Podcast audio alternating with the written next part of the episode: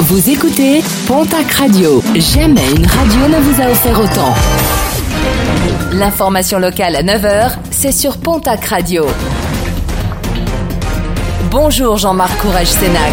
Excellente matinée à vous toutes et vous tous. Nouvel accident mortel déploré sur les routes de la région. Un jeune homme de 22 ans a trouvé la mort hier matin en perdant le contrôle de sa voiture, route de Saul de Navaille à l'Escar. C'est son frère qui le suivait qui a donné l'alerte. La victime, originaire des Landes, a rentré de boîte de nuit alors qu'il venait d'y fêter son anniversaire. Macabre découverte à Vic-Fezensac, le corps de l'homme de 60 ans, disparu dans la nuit de jeudi à vendredi, a été retrouvé sans vie dans l'os, la rivière qui traverse la ville. Une enquête a été ouverte selon les premiers éléments. Il pourrait s'agir d'un acte désespéré. Des centaines d'automobilistes probablement flashés à tort dans le Gers en cause un radar mobile de chantier réglé à 80 km/h alors que depuis juin, la limitation était repassée à 90.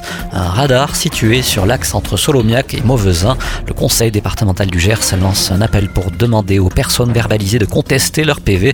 L'arrêté de circulation nécessaire à cette contestation est disponible en téléchargement sur le www.gers.fr.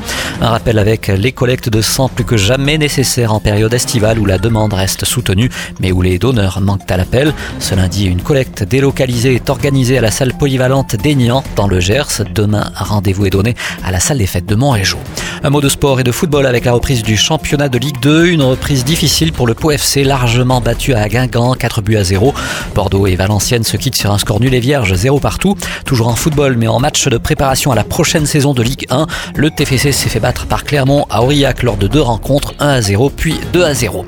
En canoë-kayak, le bannière Boris Neveu n'a pas réussi à conserver son titre mondial en slalom samedi à Augsbourg, en Allemagne. Le sportif bigourdan réussit toutefois à remporter la médaille de bronze derrière le tchèque Vit Prindis et Giovanni De Gennaro. Et puis en surf, une mauvaise nouvelle pour les Landes. La Ligue mondiale a décidé d'annuler le Quicksilver Pro qui devait se dérouler du 12 au 23 octobre prochain à Hossegor.